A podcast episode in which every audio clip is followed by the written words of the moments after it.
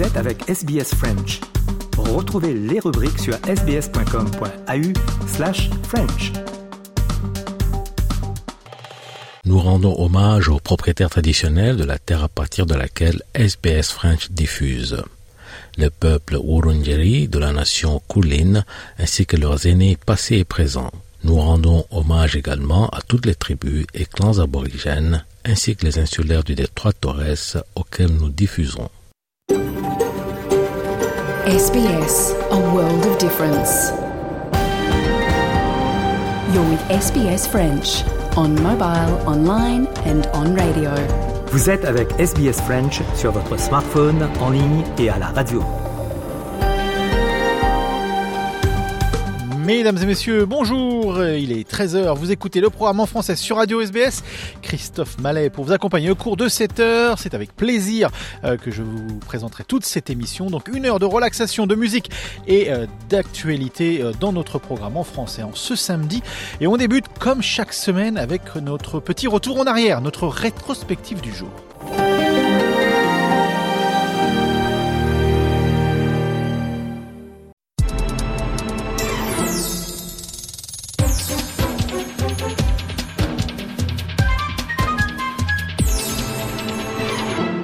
Mesdames et messieurs, bonjour, nous sommes le 27 janvier, c'est la rétrospective du jour. Nous allons remonter en 1945, il y a 78 ans exactement. C'était la libération des camps d'Auschwitz. Alors aujourd'hui, nous allons parler d'un sujet extrêmement difficile, mais pour autant euh, très important. Et c'est Valentine Saboureau, comme toutes les semaines, qui revient sur ce jour où l'armée russe est entrée à Auschwitz.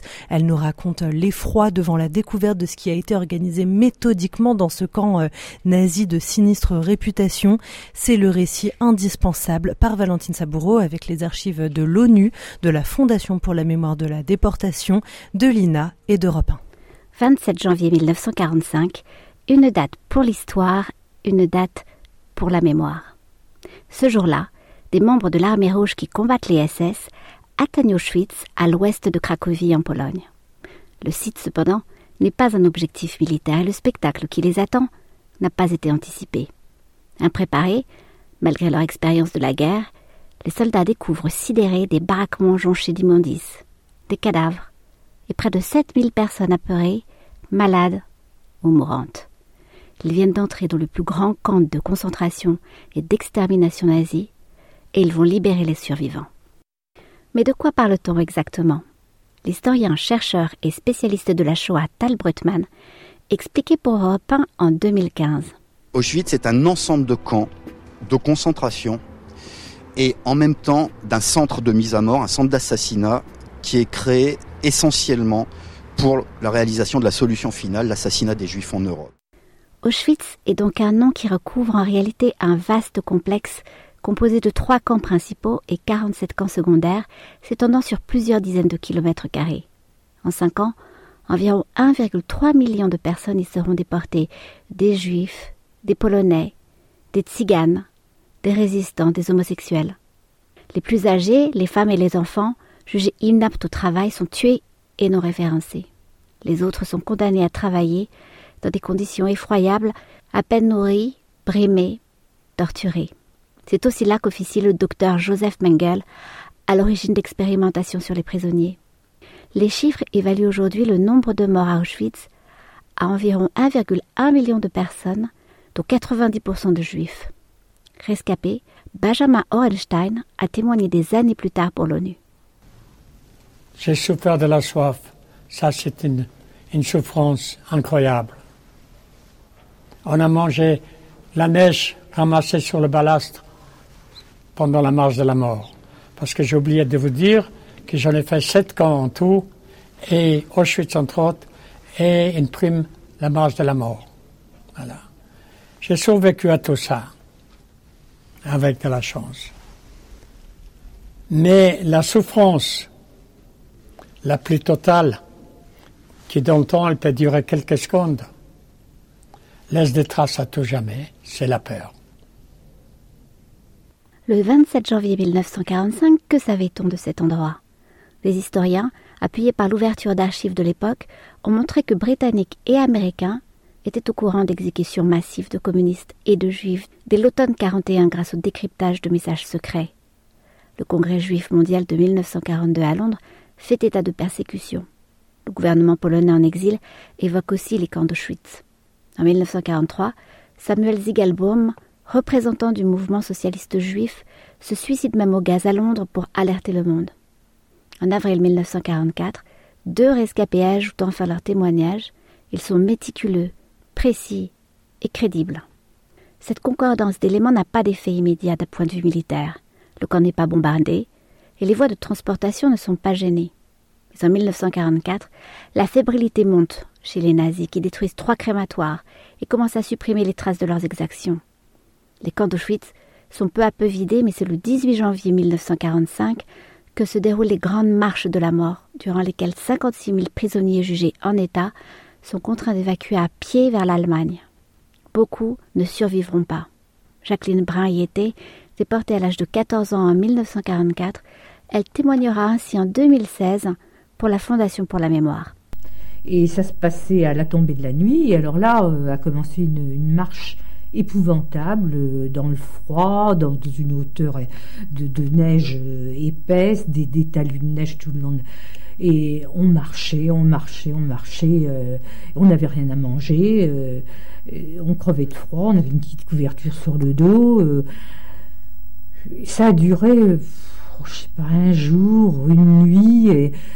Tous les gens qui ne pouvaient pas avancer étaient abattus d'une balle. On, les voyait, ils n'étaient pas décomposés parce qu'il faisait tellement froid, ils étaient agrippés le long des, talus euh, sur la route. Le 21 janvier, plusieurs résistants ont quand même réussi à s'évader. Parmi eux, le français Raphaël Fegelson, rapidement arrêté par les soviétiques. Bien que menacé d'être fusillé, il réussit à convaincre l'officier ukrainien d'origine juive Anatoly Shapiro de le raccompagner à Auschwitz. Ce dernier fait partie du premier front d'Ukraine et c'est lui qui pénètre en premier dans le camp. Soixante ans plus tard, il reviendra sur sa rencontre avec les survivants. Nous leur avons dit que nous étions l'armée rouge et que nous étions venus les libérer. Ils ont commencé à toucher nos uniformes comme s'ils ne nous croyaient pas. Nous les avons lavés, habillés, et nous avons commencé à les alimenter. Et de fait, peu d'entre eux sont à cet instant, en mesure de parler ou de bouger. Dans les baraques, de nombreuses preuves ont été détruites. Pas toutes.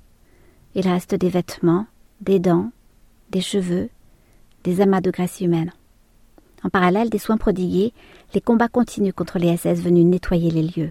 La guerre, en effet, n'est pas finie. En Europe, elle ne prendra fin que quatre mois plus tard, le 8 mai 1945. Parmi les rescapés, Certains accéderont plus tard à la notoriété, telle la femme politique française Simone Veil ou l'écrivain italien Primo Levi qui était à Auschwitz le jour de sa libération. Tous deux témoigneront jusqu'à la fin de leur vie. Privés de notre identité, dès notre arrivée, à travers le numéro encore tatoué sur nos bras, nous n'étions plus que des stucs, comme disaient nos gardiens, c'est-à-dire des morceaux. Nous, les derniers survivants, mes camarades, nous, nous avons le droit et même le devoir de vous mettre en garde et de vous demander que le plus jamais ça de nos camarades devienne réalité.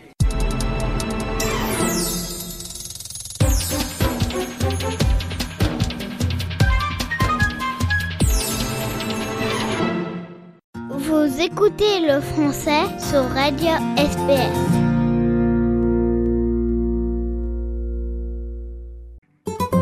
Vous êtes avec Radio SBS en français.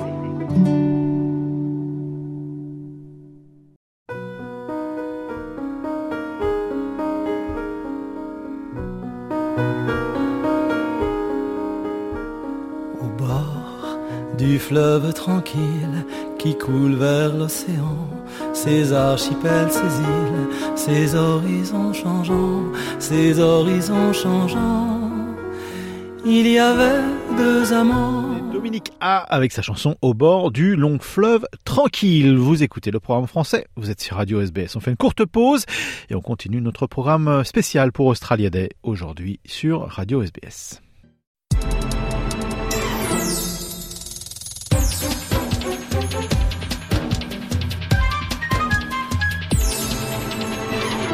Il n'existe pas de chemin unique pour devenir un défenseur des Premières Nations, mais apprendre à connaître les gens est l'une des premières étapes comme dans toute relation.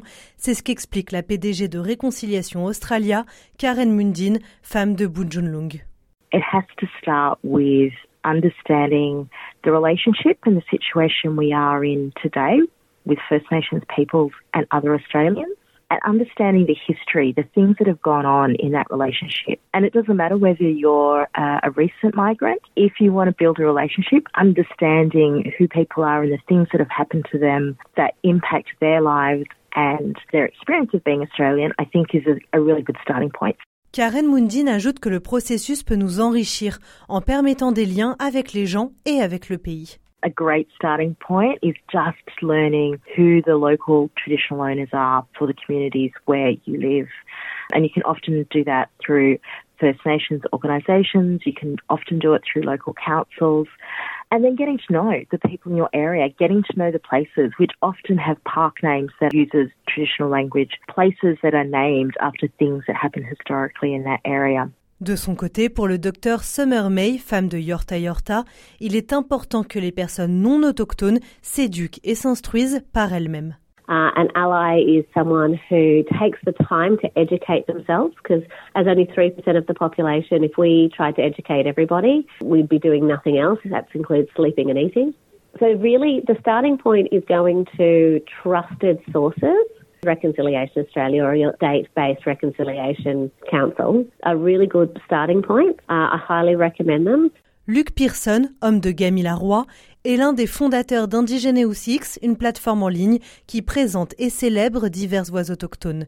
Il dit que nous devons d'abord considérer tous les individus comme égaux avant d'apprendre l'histoire. If you come from a place of dignity, respect, love, appreciation and an understanding that all peoples are fundamentally equal, and whatever differences we see in our culture are not a reflection of you know better, worse, superior, inferior in that way, then you're off to a good start. But if you don't have that, then it really doesn't matter what you learn, what you experience. It's always going to come through uh, ultimately in finding ways to validate, justify, you know, racism. Il ajoute que même si tout le monde peut jouer un rôle dans un changement positif, le mot alliance est une terminologie qu'il préfère éviter. The reason I don't like that terminology is to try to decenter non-Indigenous people from the cause for Indigenous justice. And so if you're doing good things and you're helping, that's great. But you shouldn't need a label or a sticker or making it about you in that way. The goal is not for you to feel good. The goal is to improve outcomes for Indigenous people. Un bon allié est quelqu'un qui connaît les limites de ce que signifie être un allié par opposition à un membre des Premières Nations, comme l'explique le docteur Finlay. So we don't need someone to step into the realm of trying to behave like an Indigenous person. What we need is people who recognise they're not First Nations and also recognise when it's a First Nations person that should be speaking, and, and in that, make sure that they're actually then proactively identifying people that should speak on their behalf. Et Karen Mundine, toujours de Réconciliation Australia, affirme que les communautés de réfugiés et de migrants peuvent s'inspirer d'expériences de vie similaires. Whether it's experiences of racism, limited in where they're able to travel or go or visit, who have been kept away from their homelands, these are things that are, are similar experiences. And I think there's things that we can then collectively build from. And I think it's important for other communities, to ask their community representatives to formally support First Nations organisations. Invite First Nations peoples to come speak to your community organisations, to your churches, temples, mosques. Une réflexion qui va dans les deux sens, selon elle. Many First Nations people are more than happy to support migrant communities and, and the, the struggles and the challenges that they're facing. Selon Madame Mundine, le référendum sur la voix au Parlement de 2023 a constitué une bonne occasion d'en apprendre davantage sur les peuples des Premières Nations, ainsi qu'une occasion de nouer des relations. Et continuer dans cette voie est vital pour l'avenir de l'Australie moderne, c'est ce qu'elle ajoute. If we want to build a modern, diverse nation that is proud of its multiculturalism, it has to start with the first Australians and recognising this is a, a connection that goes back 65,000 years plus. And if we can build on the wisdom of the world's oldest continuously connected culture, I'm sure that creates so many opportunities for us as a modern nation into the 21st century and beyond.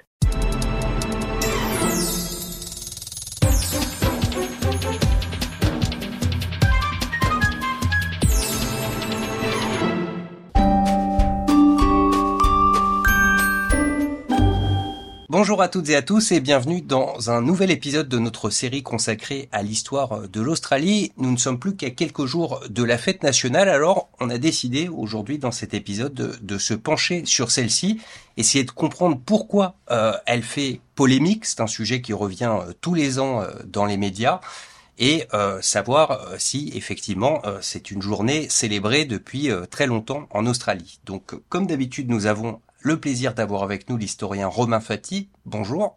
Bonjour Grégory. Alors, on va faire vraiment euh, cours d'histoire, euh, première année euh, pour commencer. La fête nationale australienne, Australia Day, ça tombe le 26 janvier. Le 26 janvier, ça fait référence à quoi? Alors, l'Australie dans la mythologie nationale est entre guillemets découverte. Elle n'est pas découverte puisque vous avez des habitants qui vivent les aborigènes par les Britanniques en 1770. Mais ce n'est que 18 euh, ans plus tard que euh, les Britanniques décident d'en faire une colonie euh, pénale, puisque entre-temps, les 13 colonies américaines où les Britanniques pouvaient déverser leurs prisonniers ont pris leur indépendance. Donc à cet égard, dans l'histoire de l'Empire britannique, la colonisation de l'Australie est un, un effet, une conséquence de la prise d'indépendance euh, des États-Unis. Et donc, 18 ans après cette découverte, entre guillemets, le Parlement britannique se dit, bon, bah, on va coloniser l'Australie et euh, envoie ce qui est communément appelé la First Fleet, la première flotte, qui arrive en janvier 1788 aux alentours de Sydney. Pendant quelques jours, on explore à droite à gauche, et puis euh, le 26 janvier, le gouverneur de la nouvelle colonie de Nouvelle-Galles du Sud, Arthur Phillip, Arthur Philippe, met pied à terre dans l'endroit qui a été choisi pour établir cette nouvelle colonie, à Sydney Cove, et plante le drapeau britannique, le Union Jack. Donc, il prend officiellement possession de ce territoire pour la couronne britannique ce jour-là. Donc, c'est le jour, si vous voulez, de fondation de la présence britannique en, Australie, euh, du moins sur la côte est. Très bien. Alors, on comprend effectivement pourquoi euh, cette question euh, est sujette à controverse, puisque évidemment, notamment pour les populations aborigènes, le début de la colonisation en Australie, c'est pas un jour très heureux, en tout cas pas un jour où on a envie de tirer des feux d'artifice. Et à vrai dire, c'est assez unique parce que avant qu'on se parle aujourd'hui, euh, il y a une page Wikipédia qui liste euh, toutes les dates de toutes les fêtes nationales de tous les pays dans le monde et les motifs euh, qui sont célébrés derrière ces fêtes nationales. Et dans l'écrasante majorité, c'est évidemment les pays qui ont été anciennement colonisés, on célèbre l'indépendance. De temps en temps, on célèbre un héros national ou euh, un événement historique qui a conduit euh, à un changement de régime. C'est euh, le cas de la France. Alors le 14 juillet, la prise de la Bastille, c'est plus un symbole que véritablement ce qui a déclenché un changement de régime, mais c'est le symbole de la fin des privilèges royaux et donc l'avènement de l'égalité entre tous de la République. Et en Australie, donc, on célèbre l'invasion du pays par une puissance étrangère. Alors, vous avez bien appris votre histoire républicaine à l'époque. La réalité est un peu plus compliquée que ça. On attend encore l'avènement de l'égalité. Euh, mais euh, sans faire euh, d'esprit, il faut en fait se, se resituer. On peut trouver ça bizarre qu'effectivement, voilà, l'Australie célèbre l'arrivée d'un Britannique en 1788, qui en plus vole la terre des aborigènes. Et puis, par ailleurs, comment vous faites sens de, de, de, ce premier jour? En fait, il faut replacer ça dans l'histoire impériale britannique, parce que Australia Day, finalement, c'est assez récent, et on, on va avoir l'occasion d'en revenir dans cette interview. Mais les premiers Australiens, quand ils arrivent, ils sont britanniques, ils se voient comme britanniques. En quoi ils auraient besoin d'une fête nationale spécifique? Puisque finalement, ce sont des Britanniques. Ils vivent ailleurs, certes, mais au début de la colonisation, hein, ça s'appelle la Nouvelle-Galles du Sud, en référence euh, au Pays de Galles. Donc, logiquement, euh, votre attachement à votre pays d'origine fait que, au début, vous n'avez pas besoin d'une fête nationale, puisque votre nation, ce n'est pas l'Australie, c'est la Grande-Bretagne, puisque vous êtes sujet de Sa Majesté le roi ou la reine, et que vous êtes britannique. Donc l'allégeance australienne d'un Australien blanc pour le, la fin du XVIIIe siècle et le début, même tout au long du XIXe siècle, l'allégeance, elle est triple. Vous avez une allégeance à l'Empire, à Londres donc, une allégeance à la colonie dans laquelle vous êtes, ça peut être la Nouvelle-Zélande, le Canada, l'Australie, et une allégeance à l'État, la Nouvelle-Galles du Sud, le Victoria, South Australia. Vous voyez? Donc en fait, pendant assez longtemps, chacun célèbre la date qui est importante pour lui. En Australie méridionale, euh, à Adélaïde, on va euh, célébrer la date de création de l'État de South Australia. à Sydney, on va célébrer quelque chose d'autre. Donc chacun a, a sa fête pour se regarder soi-même, se célébrer soi-même et dire oh là là, voyez tout ce qu'on a accompli depuis que nous sommes arrivés ici. Mais ça n'a pas la même symbolique que euh, la déclaration d'indépendance des États-Unis, que euh, je sais pas moi l'indépendance de l'Algérie, que le 14 juillet. Effectivement, euh, c'est une symbolique totalement différente et de ce fait, elle est de plus en plus remise en question. Alors, je comprends bien euh, l'argument qui est de dire, euh, certes, euh, c'est le début de la colonisation, mais en même temps, les gens qui arrivent se considèrent comme britanniques et donc pour eux, il y a bien un motif de célébration, sauf que j'ai lu que Australia Day est considéré comme la fête nationale partout en Australie, dans chacun des États et au niveau fédéral, seulement depuis 1994. Oui, alors Là, là, ça va être très technique, mais en fait, ça a été officialisé, ou du moins euh, mis dans, dans, dans, dans le marbre, hein, dans la loi, euh, mais en fait, ça, ça, reflète quelque chose qui arrivait déjà dans les territoires et les États depuis un certain moment. En fait, il faut découdre le fil. C'est-à-dire que si on est dans une situation où il n'y a pas réellement de fête nationale, hein, puisqu'on est britannique, qu'est-ce qui va avoir une signification nationale. Finalement, la première fête nationale australienne blanche, entre guillemets, c'est l'Anzac Day. Hein, c'est la commémoration euh, des soldats australiens euh, et néo-zélandais qui sont allés se battre pendant la Première Guerre mondiale euh, dans les Dardanelles initialement, puis en Belgique, puis en France. Et donc, les, ça devient une fête, pardon, un jour férié dans la plupart des États et puis dans tout le Commonwealth, hein, dans tout l'État fédéral, assez rapidement. Ça vient beaucoup plus tard pour Australia Day. Pourquoi?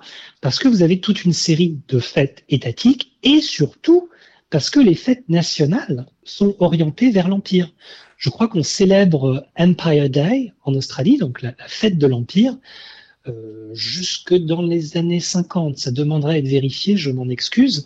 Mais ce que je veux vous dire, c'est que ce qui fait sens en termes de symbolique pour les Australiens euh, jusqu'au milieu du XXe siècle, ce sont des fêtes qui sont connectées à l'histoire, la tradition euh, de l'Empire britannique. La citoyenneté australienne, elle est créée qu'en 48 ou 49, elle prend effet en 49. Euh, donc, donc, tout ça, c'est assez euh, tard finalement hein, pour, de, de, notre point de vue. Donc en 1946, effectivement, l'État fédéral dit bon ben voilà, on va mettre, enfin Australia Day sera la fête nationale, mais finalement, elle n'est pas, elle est pas autant célébrée au sens où il n'y a pas autant de festivités qu'il va y en avoir pour euh, l'Anzac Day, par exemple, hein, où les, les, gens sortent dans la rue pour euh, commémorer. Ça peut être plus ou moins festif suivant les époques, plus ou moins sombre si on se rappelle les morts, mais c'est une dimension nationale.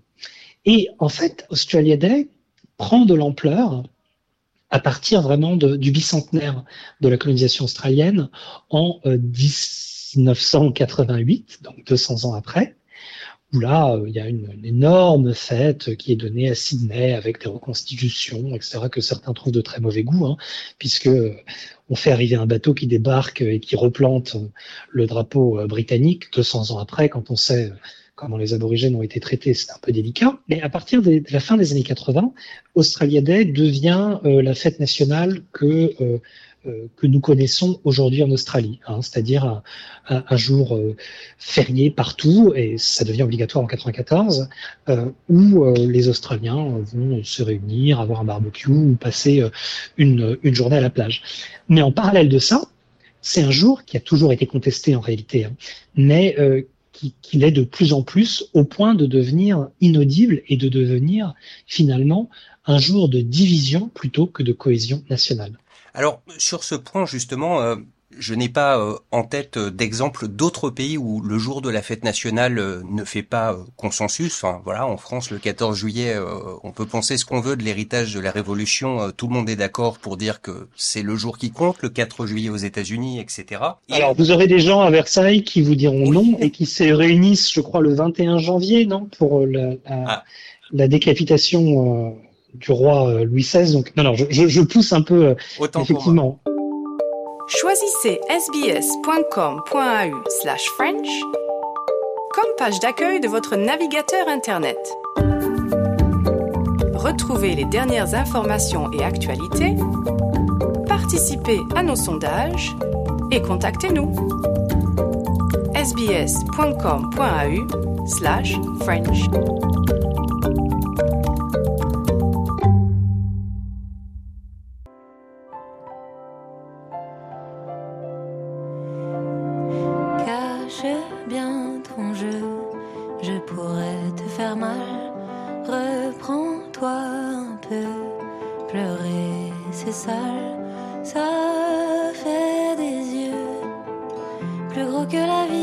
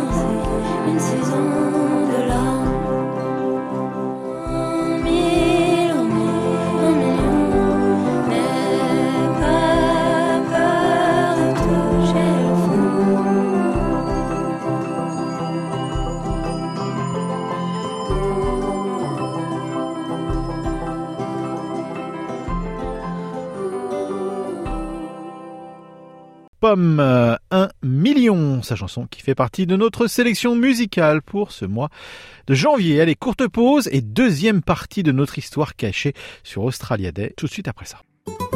Vous êtes avec Radio SBS en français. Ça n'est pas du tout une recherche euh, empirique, mais j'ai pu discuter avec euh, quelques Australiens qui sont euh, un peu plus âgés et qui me disent, bah, écoute, Australia Day, il y a 20 ou 30 ans, c'était juste un jour férié comme un autre. On faisait rien de particulier, peut-être un, un barbecue, on regardait un peu de cricket à la télé, mais on n'avait pas, voilà, tous ces drapeaux australiens partout, etc. Il y a quelques temps de ça, on avait euh, consacré plusieurs épisodes à Anzac Day et vous aviez euh, expliqué euh, dans nos épisodes, comme vous l'aviez fait d'ailleurs dans un livre que vous avez consacré sur le sujet, comment cette date avait été en quelque sorte militarisée par la droite politique, enfin les conservateurs au pouvoir à l'époque.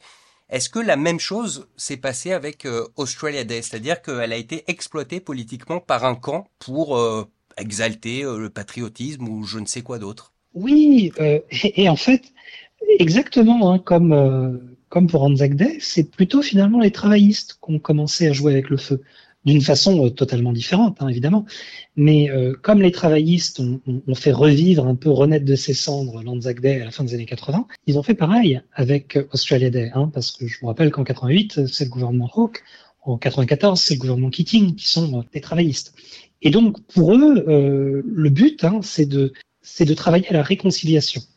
Bob Hawke et Paul Keating croient en une nation réconciliée qui admettrait euh, les erreurs euh, du passé, euh, demanderait pardon et euh, voilà, avancerait ensemble. Et donc, en fait, l'Australia Day qu'ils ont à l'esprit, c'est un Australia Day qui serait inclusif, hein, où vraiment on célébrerait le vivre ensemble. Alors que finalement, à partir de John Howard, Retour en arrière, l'Australia Day, c'est pour célébrer nos racines britanniques. Nous sommes une monarchie constitutionnelle dont le souverain est la reine Elisabeth II. Euh, nous sommes fiers, donc nous allons sortir les drapeaux australiens. Et, euh, voilà, c'est une journée que nous devons euh, marquer et célébrer comme étant le début de, d'une aventure formidable. Ce qui exclut tout un pan de la population australienne qui a souffert de la colonisation, à savoir les aborigènes. Donc, comme, comme dans toute fête euh, nationale, la dimension politique est omniprésente et chacun va élire des valeurs différentes. Hein. Un président de droite en France qui vous fait un discours pour le 14 juillet ne va pas tirer de la Révolution les mêmes valeurs qu'un président euh, de gauche du centre. Ça, c'est le jeu. Mais comme vous l'avez rappelé, il y a peu de pays où la fête nationale crée des manifestations contre la fête nationale, puisque depuis plusieurs années, vous avez des milliers, des dizaines de milliers d'Australiens qui, le jour de la fête nationale, marchent avec des banderoles contre la fête nationale qu'on appelle euh, le jour de l'invasion, le jour du deuil, euh, donc Invasion Day, euh, Morning Day et Survival Day. Et voilà, et le, le, jour de la de la survie.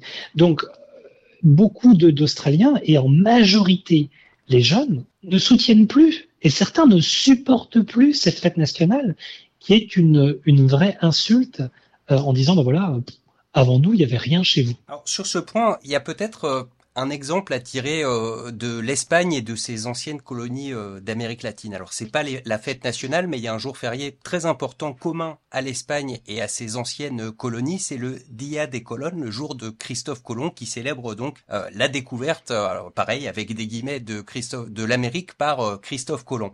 En Espagne, il n'y a aucun débat, tout le monde est très fier de cette époque, hein, c'est quand même le début de l'âge d'or du pays, alors qu'évidemment en Amérique latine, c'était beaucoup plus mal vécu, et en fait, ils ont transformé ce Dia des colonnes euh, en Dia de la Raza, donc le, le, jour de la race, alors comme ça on se dit que ça a été créé par euh, des gens venus d'Allemagne à la fin des années 40 s'installer euh, dans cette partie du monde, mais pas du tout en fait, enfin il faut le comprendre comme une journée d'affirmation euh, des peuples indigènes. Alors on pourrait faire le parallèle avec effectivement les, les mouvements euh, Survival ou Invasion Day, mais euh, là on est vraiment sur des mouvements en Australie qui sont purement de protestation, alors que cette, ce détournement de la fête qui est célébrée en Espagne par les peuples indigènes en Amérique latine, on est plutôt sur quelque chose de festif et de d'empowerment comme on dit en anglais. Est-ce que ce serait pas un exemple à suivre peut-être euh, ici en Australie? Effectivement, c'est ce que proposent euh, certains euh, leaders aborigènes, de trouver une, date qui convienne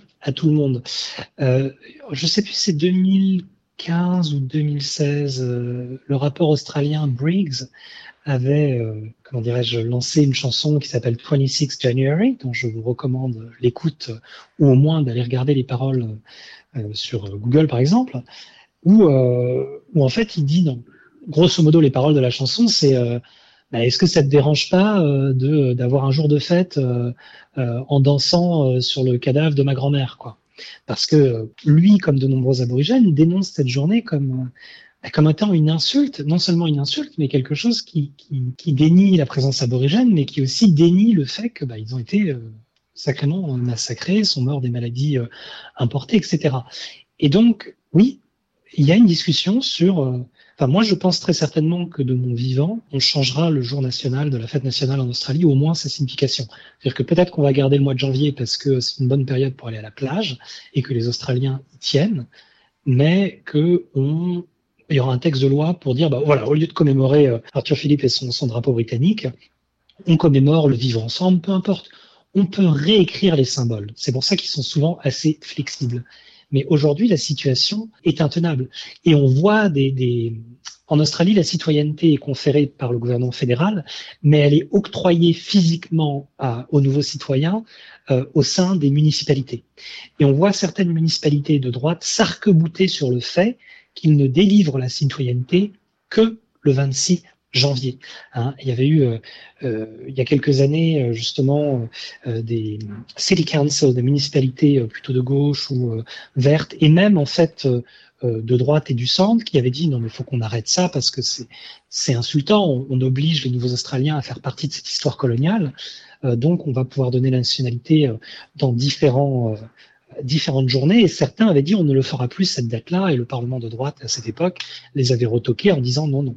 Donc c'est il y a un réel enjeu idéologique qui n'est pas terminé et qui fait qu'on est dans ce marasme en fait euh, bah, les gens qui vont célébrer Australia Day et aller s'amuser, on va leur dire bah pff, c'est pas raisonnable, et puis il y en a qui vont se plaindre. Enfin bref, ça devient un peu un, ça met mal à l'aise. Voilà, tout simplement. Alors, je précise sur ce point que cette année, on sait qu'il y a plus de 80 euh, municipalités à travers euh, l'Australie qui ont prévu euh, de ne rien faire le 26 janvier. Ces fameuses cérémonies d'entrée dans la citoyenneté, elles seront quelques jours avant quelques jours après, mais pas le jour même, qui a par ailleurs un nombre grandissant d'entreprises qui proposent à leurs employés, s'ils le souhaitent, de travailler ce jour-là et de prendre un jour de congé à un autre moment. La dernière question que je voulais vous poser à vous, Romain, en tant que historien spécialiste de l'Australie, est-ce qu'il y a une ou des dates qui, d'après vous, euh, pourraient faire euh, consensus avec l'ensemble de la population?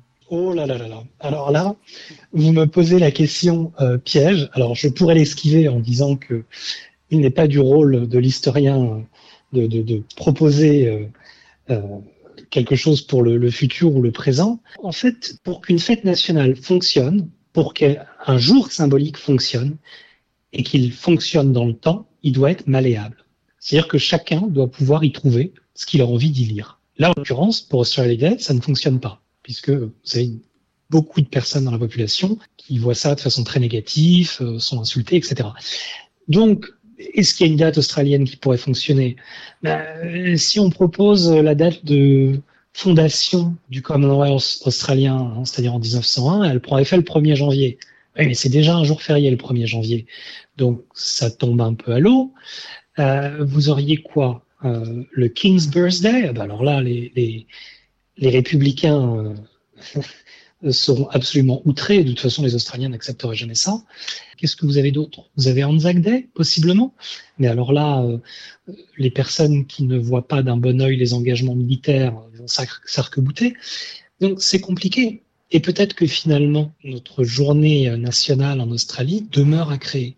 Hein on peut voir ça du point de vue du temps long, en se disant qu'on a eu des périodes d'expérimentation très néfastes vis-à-vis de certaines populations, mais que ce cheminement vers une fête réellement nationale, au sens où elle crée cohésion nationale, comme le 14 juillet par exemple en France, peut-être que ce moment est encore devant nous.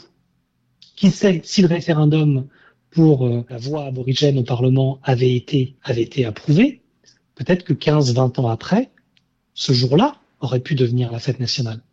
Donc ce que je veux vous dire, c'est que je n'ai pas de date du passé qui serait déjà là à vous proposer pour qu'on ait une fête nationale unifiée.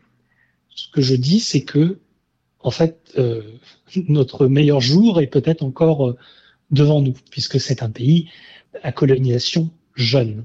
En revanche, c'est un, un pays qui a une civilisation depuis plus de 60 000 ans. Hein. Donc, Peut-être que la date pourrait aussi être à chercher dans le passé et la mythologie, euh, enfin la cosmologie aborigène par exemple. Il y a beaucoup de situations a, possibles. Hein. on peut on peut faire, on peut proposer quelque chose, mais il faut essentiellement quelque chose qui emporte la majorité, mais pas une majorité à 51%, qui emporte réellement une grande majorité. Très bien. Eh ben, le débat euh, reste ouvert et si vous, euh, chers auditeurs, avez des idées ou des dates à suggérer, eh bien contactez euh, les autorités euh, en charge de ce genre de choses. Merci en tout cas de nous avoir écoutés. Merci à vous, euh, Romain Fati, de nous avoir éclairé sur cette question très épineuse, bizarrement épineuse en Australie. Merci. Je vous remercie. Bonne journée.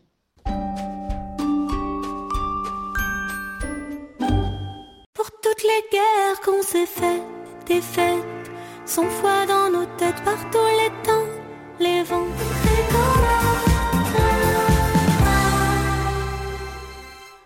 Juliette euh, Armanet et sa chanson Qu'importe. Vous écoutez le programme en français, vous êtes sur Radio SBS. Courte pause et on part direction Sydney pour parler du programme culturel de l'Alliance française, donc de Sydney, tout de suite après ça. Vous écoutez le français sur Radio SBS.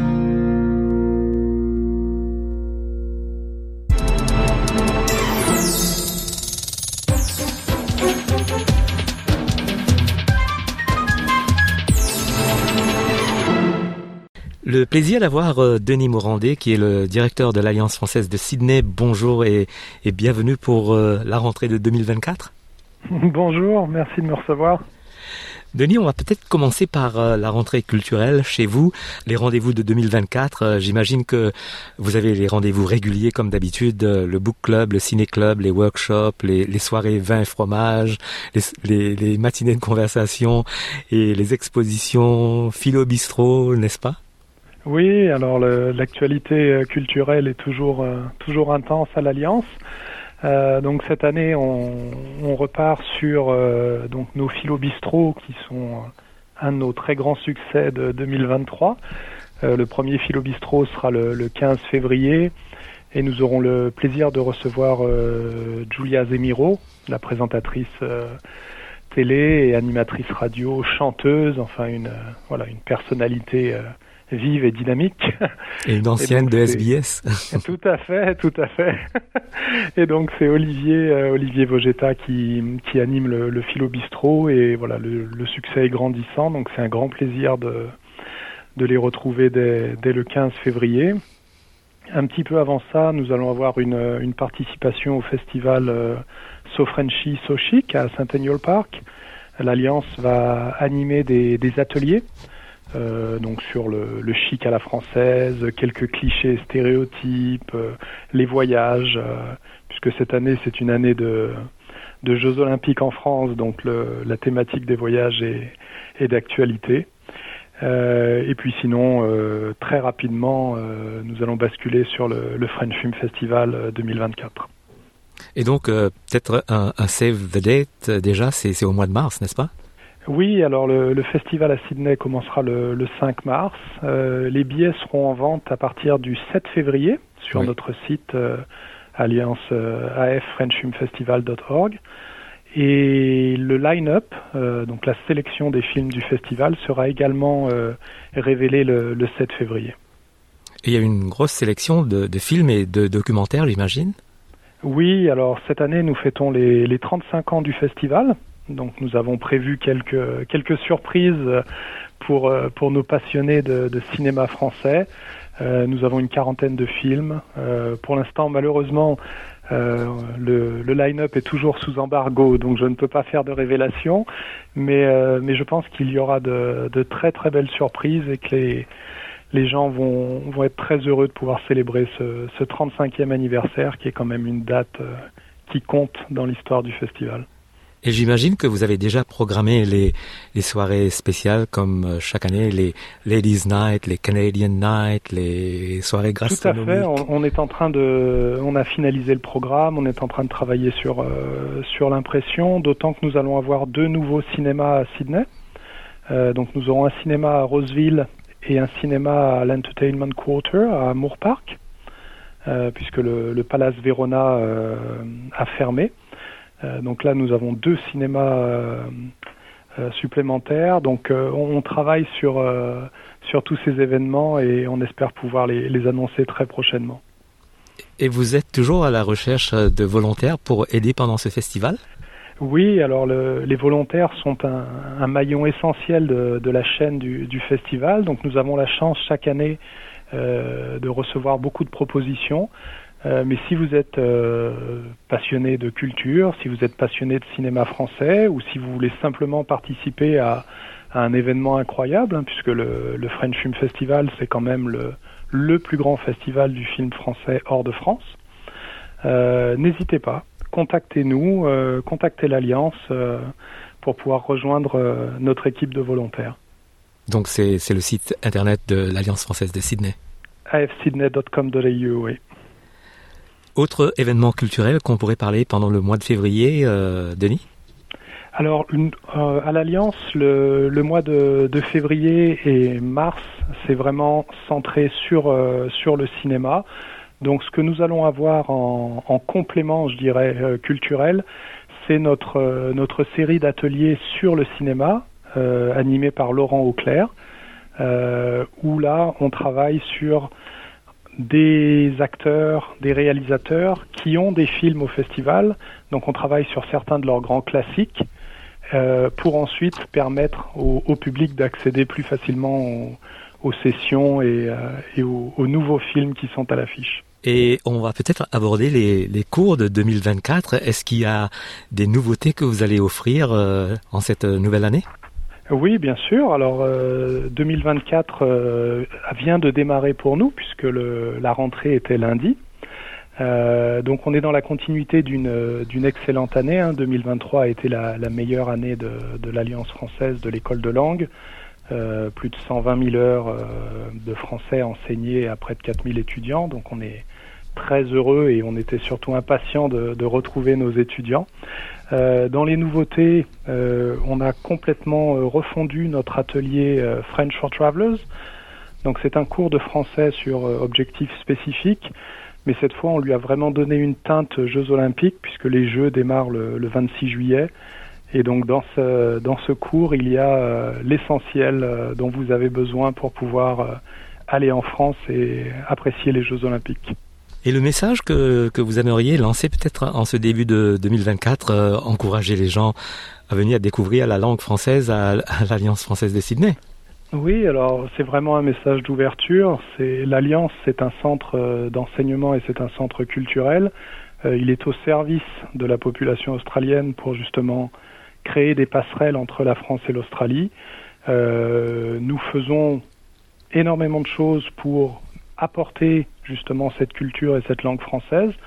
Euh, sur notre site, nous avons créé un blog euh, et nos articles donnent des, conseils, des renseignements sur la France, euh, si par exemple vous souhaitez visiter la ville de Marseille ou si vous souhaitez découvrir le vignoble bordelais, etc., etc. Donc vous avez énormément d'éléments qui sont disponibles et surtout le message ce serait venez apprendre le français, n'ayez pas peur. Ça peut parfois sembler être un petit peu intimidant, mais c'est, un voyage extraordinaire.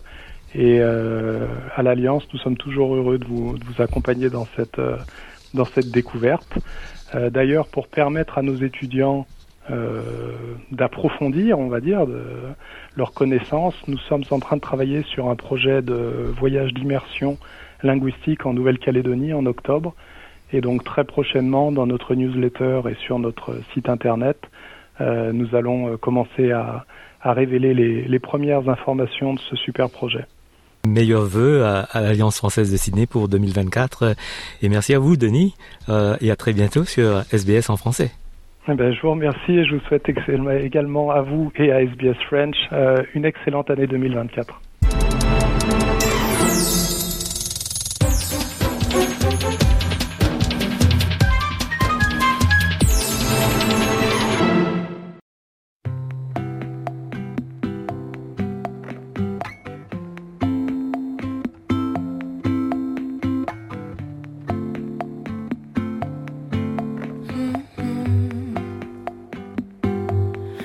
Seul sur un tandem, seul sur un tandem. Personne à qui dire je t'aime, sonne pour dire je t'aime.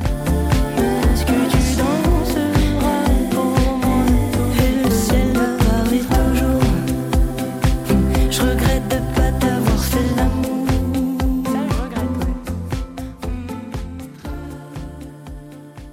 Emma Peters et sa chanson Traversée qui fait partie de notre sélection musicale pour le mois de janvier.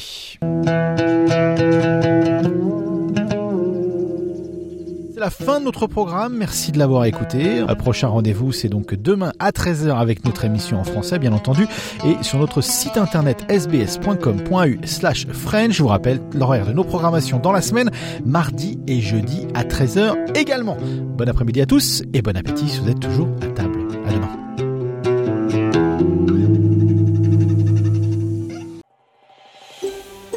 Vous voulez entendre d'autres rubriques comme celle-ci? Écoutez-les sur Apple Podcasts, Google Podcasts, Spotify ou n'importe où où vous obtenez vos podcasts.